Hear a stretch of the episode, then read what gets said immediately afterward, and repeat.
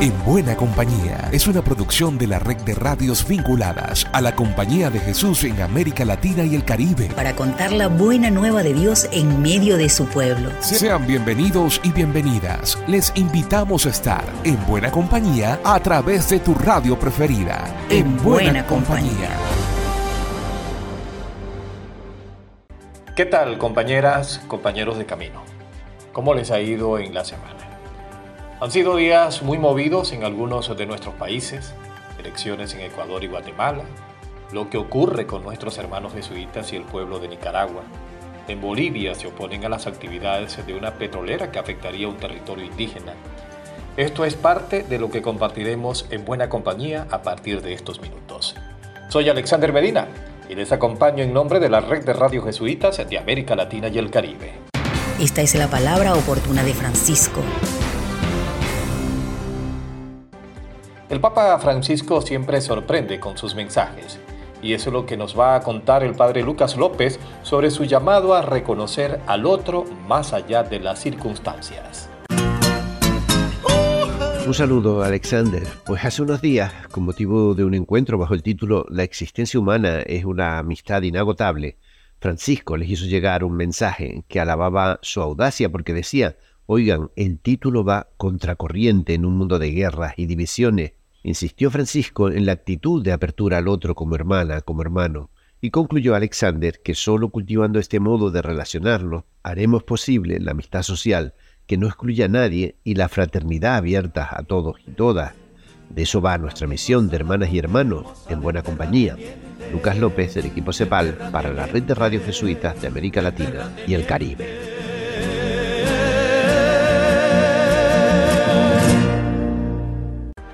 Elizabeth Ángel nos cuenta desde México que se desarrolló el quinto Congreso de Seguridad y cómo varias obras de la compañía participaron. Rumbo al Diálogo Nacional por la Paz, se celebró el quinto Congreso Internacional de Seguridad y Proximidad Social en Nezahualcóyotl, Estado de México, esto en la periferia de la Ciudad de México con la participación de 4.000 personas y diversos países como Brasil, Colombia, Chile, Israel y Estados Unidos, este Congreso toma importancia ante la inseguridad en México, Latinoamérica y el mundo. Los análisis giraron en torno a la violencia regional y a la necesidad de construir la seguridad y el sistema de justicia desde lo local, articulando actores y haciendo equipo con los diferentes órdenes de gobierno. Por su parte, el CIAS por la Paz, obra jesuita participante del Congreso, afirmó que el trabajo de la Policía Municipal tiene que realizarse junto con otros funcionarios públicos, con la comunidad, con otras instituciones y con los diferentes órdenes de gobierno. Si se dan facultades a las policías municipales, se puede resolver el cuello de botella que existe para que se investiguen y resuelvan casos.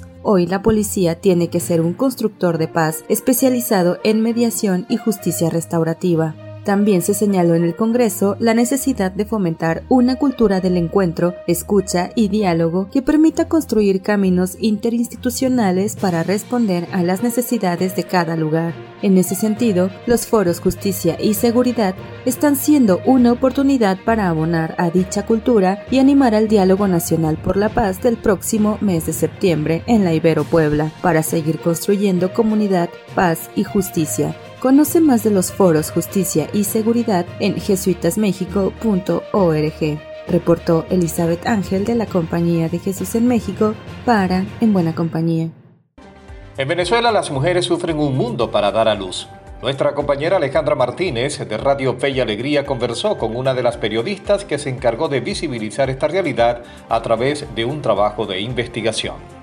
El costo de parir en Venezuela es un trabajo de investigación periodística realizado por las periodistas Indira Rojas y María Gracia Chirinos, que refleja las distintas situaciones que pueden pasar las venezolanas en etapa de gestación. Indira Rojas revela detalles de esta entrega del proyecto La Fábula de la Salud Pública en Venezuela. Algunas de estas 15 mujeres que lograron entrevistar pudo finalmente cumplir con todos los exámenes, tratamientos, todos los controles y medicamentos necesarios para su embarazo, incluso para el momento del parto y el posparto? No, ninguna, ninguna, ninguna.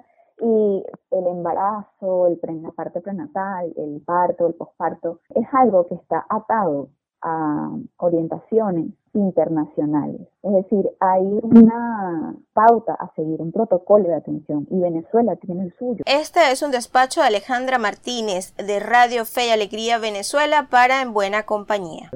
Nos vamos a Brasil, hermoso país. Tenemos contacto con Ana Klein y nos cuenta sobre el proyecto que se ejecuta entre una comunidad de vida cristiana y el servicio jesuita con migrantes y refugiados en Brasilia. Ana, la palabra te pertenece. Un saludo, Alexander.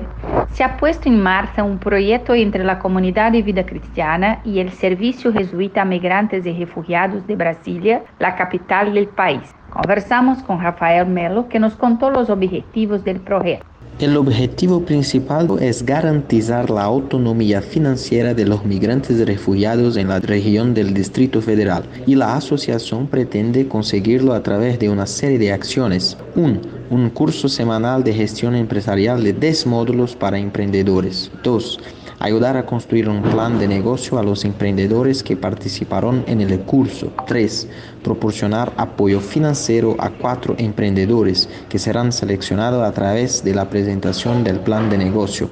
Y 4. Construir una base de datos de currículos y ayudar a estas personas a entrar en el mercado laboral.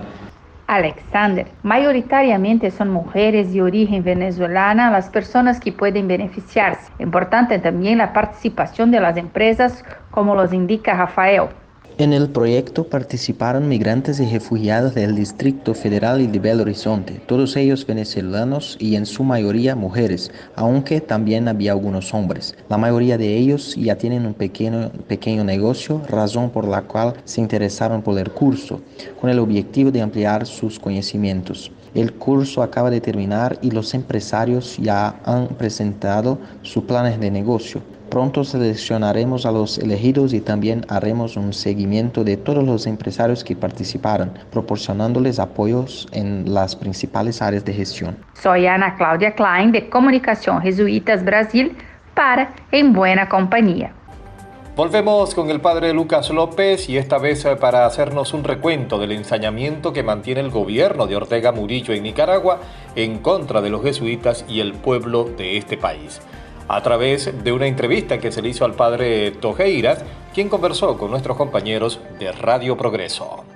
Pues hola Alexander, desde mitad de mes el gobierno de Murillo y Ortega han extremado su persecución contra la presencia jesuita en Nicaragua. Primero congelaron las cuentas de la universidad, luego se adueñaron de la misma, expulsaron a los jesuitas de su comunidad y finalmente quitaron la personería jurídica de los jesuitas en el país. La compañía nombró al padre Tojeira como portavoz oficial. Con mucho gusto atendió a los micrófonos de Radio Progreso en Honduras, donde conversó con nuestra compañera radialista Yolani Pérez. Así que permíteme Alexander que comparta con nuestros oyentes en buena compañía lo que contó Chema Tojeira sobre lo que están viviendo los jesuitas en el país siguen trabajando en sus obras, preocupados por supuesto, tomando sus precauciones, no saliendo mucho de sus obras de trabajo, usando más los medios electrónicos, eh, pero ahí están resistiendo, ¿verdad? Algunos han tenido que salir, es decir, consideramos que saliera el rector de la UCA, dado la falta de Estado de Derecho en Nicaragua, también han salido los ancianos, porque con la supresión de esta personería jurídica se utilizaba para eh, financiar los gastos de los jesuitas ancianos en Nicaragua. Todavía quedan algunos, pero los más enfermos los hemos traído ya para El Salvador. Eh, pero esa es la situación de los jesuitas. Importante es, Alexander, que no nos está pasando solo a los jesuitas. Para empezar está el drama de todas las personas vinculadas a nuestras obras e instituciones, trabajadores, trabajadoras que ahora quedan en la calle sin empleo, alumnas y alumnos que tienen que buscar otros medios para proseguir sus estudios, pero también, y yo diría, sobre todo, muchas y muchos hombres y mujeres del país que han sufrido cosas semejantes o la propia cárcel, como el obispo Rolando Álvarez que sigue en prisión con motivos totalmente injustificados. Lucas López del equipo CEPAL para En Buena Compañía. Dura realidad, pero seguimos fortalecidos en el Señor. En Guatemala se cumplió la segunda vuelta electoral presidencial. Bernardo Arevalo del partido Semilla se llevó el triunfo. Desde Radio Sónica nos reporta Patricia Ordóñez. Con el 58% de los votos, Bernardo Arevalo y Karin Herrera del movimiento Semilla vencieron en la segunda vuelta de las elecciones en Guatemala. La candidatura de Unidad Nacional de la Esperanza quedó a algo más de 20 puntos. Bernardo Arevalo comentó en conferencia de prensa, Esta victoria es del pueblo de Guatemala y ahora unidos lucharemos contra la corrupción. Arevalo y Herrera asumirán la presidencia el 14 de enero de 2024. Desde su inesperado pase a segunda vuelta, tuvo un camino cuesta arriba para enfrentar varias acusaciones por parte de las autoridades judiciales y sin dejar a un lado el pensamiento que lo percibían como amenazas para las élites en el poder del país. Pero, ¿cuál ha sido la clave de su triunfo? Rompieron con la tendencia conservadora como el candidato anticorrupción. Empezó a apoyar las demandas de las juventudes y las mujeres de Guatemala. Movimiento Semilla para mí es la mejor opción, ya que han presentado planes de gobiernos estratégicos y se han mostrado como un movimiento político transparente. Entre los principales retos de Arevalo y Herrera está cumplir con las promesas de acabar con la corrupción en el país y seguir tratando de mejorar las condiciones de vida de las y los guatemaltecos, la crisis migratoria que no deja de aumentar a causa de la falta de cobertura de los principales servicios básicos de salud y educación. Todavía está pendiente las acciones que tomará el Ministerio Público, las cuales ponen en riesgo la toma de posesión del puesto del próximo año. De momento, 2024 es motivo de esperanza para las y los guatemaltecos. Saludamos a todos y todas las oyentes de En Buena Compañía. Desde Guatemala informó Patricia Ordóñez de Sónica 1069. Y cerramos este primer bloque con la voz de Grecia Peláez, quien nos informa sobre el nombramiento de un nuevo delegado de formación y juventud y vocaciones de la CEPAL. Grecia, te escuchamos. Hola Alex, esta semana en la CEPAL celebramos el nombramiento del padre Hernán Quesada como nuevo delegado de formación y juventud y vocaciones en América Latina y el Caribe. El nombramiento oficial lo realizó el padre Rafael Garrido, presidente de la CEPAL, el pasado 18 de agosto. El padre Quesada es médico, sacerdote jesuita, maestro en filosofía y ciencias sociales, licenciado en ciencias religiosas y en teología moral. Asimismo, ocupaba el cargo de asistente de formación y asistente para la salud de la provincia mexicana de la Compañía de Jesús. La CEPAL agradece a la provincia mexicana por su generosidad y apoyo para este nombramiento, así como también agradece el compromiso y dedicación durante estos años en CEPAL del padre Alejandro Vera, quien fue el anterior delegado de Juventud y Vocaciones, y del padre Luis Valdés, actual delegado de Formación y Espiritualidad. Le damos la bienvenida al padre Quesada, que iniciará la transición de sus labores desde septiembre de este año y se incorporará al equipo central a inicios del 2024.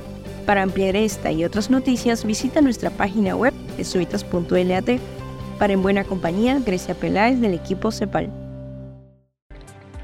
Los obispos de Cuba presentaron una carta pastoral para seguir acompañando al pueblo de Dios en ese país caribeño en medio de la oscuridad. Desde Radio Magis, en República Dominicana, nos llega este reporte compartido de Javier Agustín y Julio Pernús. Saludos Alexander. Compartimos una crónica de nuestro compañero Julio Pernús sobre el nuevo plan pastoral en Cuba. En medio de una crisis calificada por especialistas como la peor en décadas, con la subida inédita del dólar hasta 250 pesos, los obispos de la isla han publicado el nuevo Plan Pastoral de la Iglesia en Cuba 2023-2030.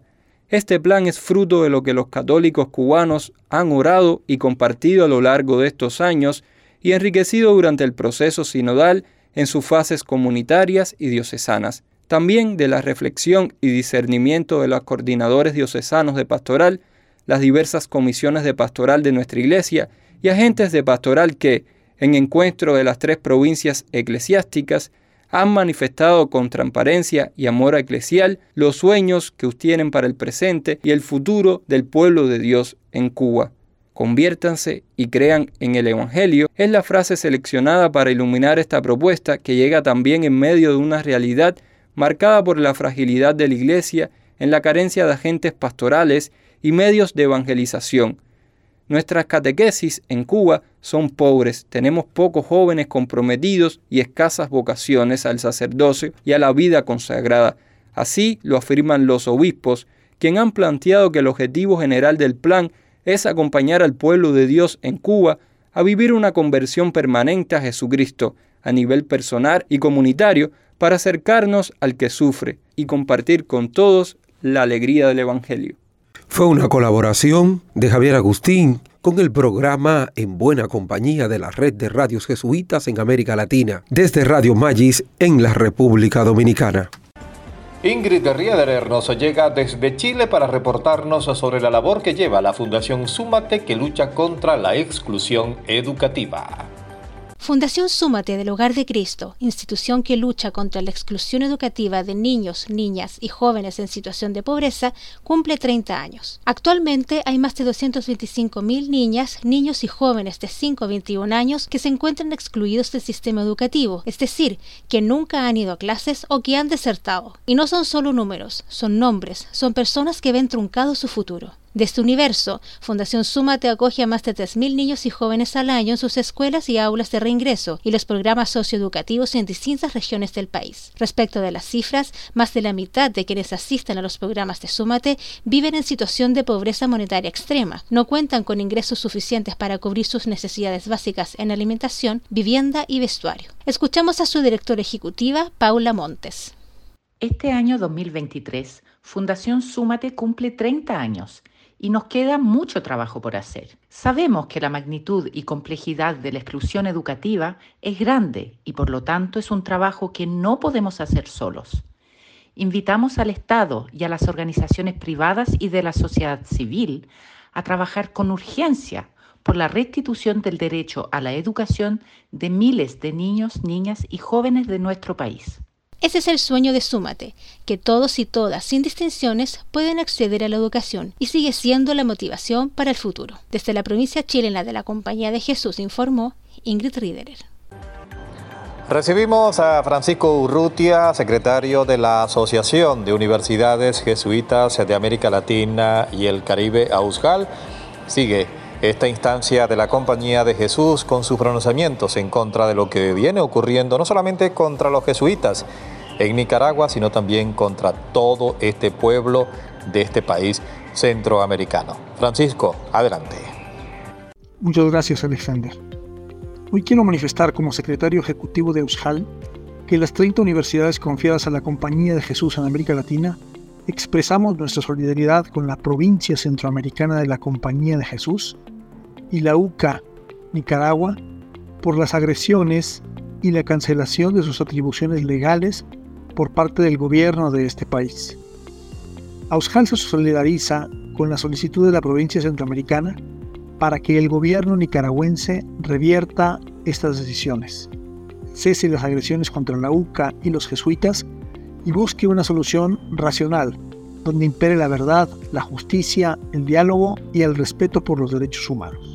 Agradecemos a la comunidad universitaria de la UCA por su valentía, entrega y compromiso. Reiteramos la solidaridad de Ausjal para gestionar los apoyos necesarios a los estudiantes de la UCA Nicaragua y a la provincia centroamericana de la Compañía de Jesús.